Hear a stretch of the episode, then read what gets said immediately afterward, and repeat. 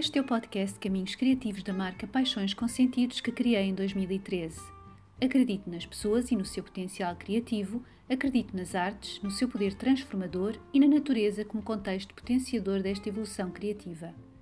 Neste podcast, partilho algumas das minhas reflexões sobre o que é comunicar, dou algumas dicas e dou a conhecer as formas de expressão que algumas pessoas que me inspiram utilizam para comunicar com os outros.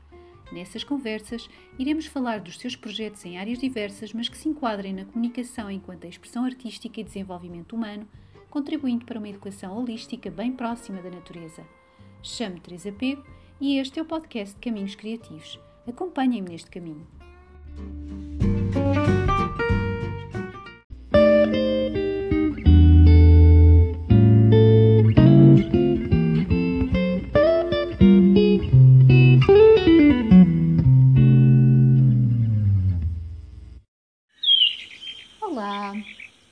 Episódio 7 do podcast Caminhos Criativos e hoje a ideia é falar-vos se faz sentido aperfeiçoarmos a comunicação usando artes diversificadas, não com o intuito de se aprender a técnica. As artes aqui servem para potenciar as aprendizagens, para fomentar a interação entre elementos de grupo e servem de forma única de expressão e comunicação da mensagem de cada pessoa que está envolvida no processo. Então hoje vamos falar de escrita já há bastante tempo que tenho por hábito andar sempre com aqueles mini cadernos onde costumo fazer as anotações diárias, onde costumo colocar as minhas ideias que possam surgir assim de repente e convém anotar porque depois podemos esquecer.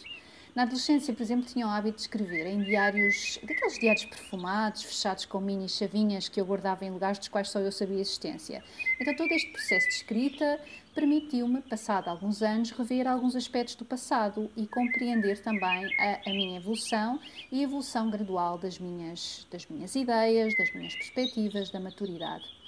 Recordo-me que durante 10 anos fiz um, uma espécie de um interregno e somente depois voltei a pegar na ideia dos diários, onde fazia colagens, desenhava e refletia sobre as situações que tinham decorrido. Isto acabou por me trazer um pouco mais clareza uh, na minha cabeça sobre situações passadas, o que acabou por se refletir na minha comunicação com os outros. Foi um processo que contribuiu imenso para a minha construção.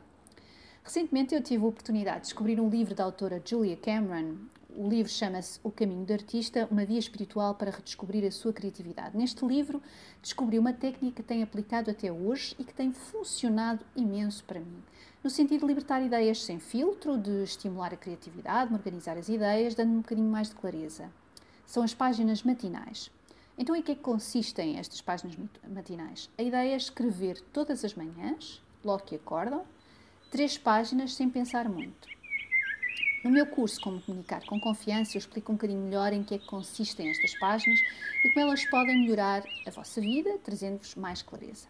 A escrita é, portanto, uma forma de arte que pode ser libertadora e potenciadora da criação de histórias que poderão encantar muitas pessoas.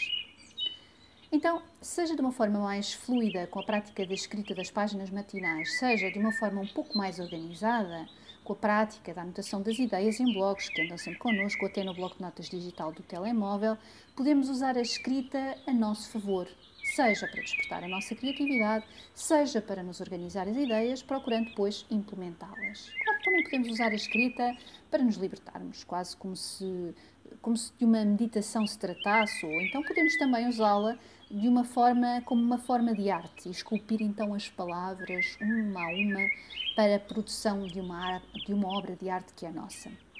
Há tempos, numa das minhas formações online, depois de uma conversa informal, de repente surgiu um poema escrito em conjunto.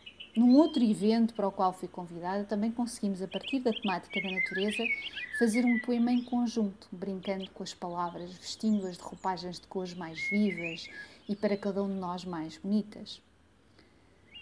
Também ao longo destes anos tenho estado presente em projetos que usam a metodologia da construção do portfólio escrito do formando, onde este faz uma reflexão sobre alguns aspectos da sua vida passada, referindo as aprendizagens que vai absorvendo, interligando essas mesmas uh, aprendizagens com os conhecimentos que foi adquirindo até o momento presente. É um processo que contribui para o crescimento de todos, para eles, formandos, e também para nós, equipa de formadores e os mediadores de projeto.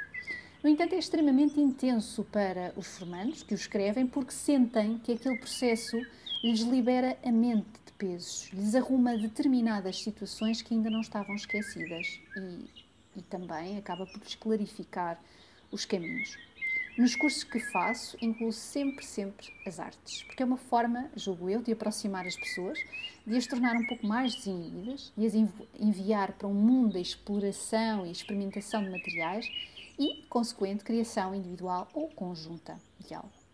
Nessa criação está também a comunicação, é a sua forma única de expressão. Então, como comunicar sem o sentido da visão? E sem voz, e só com gestos?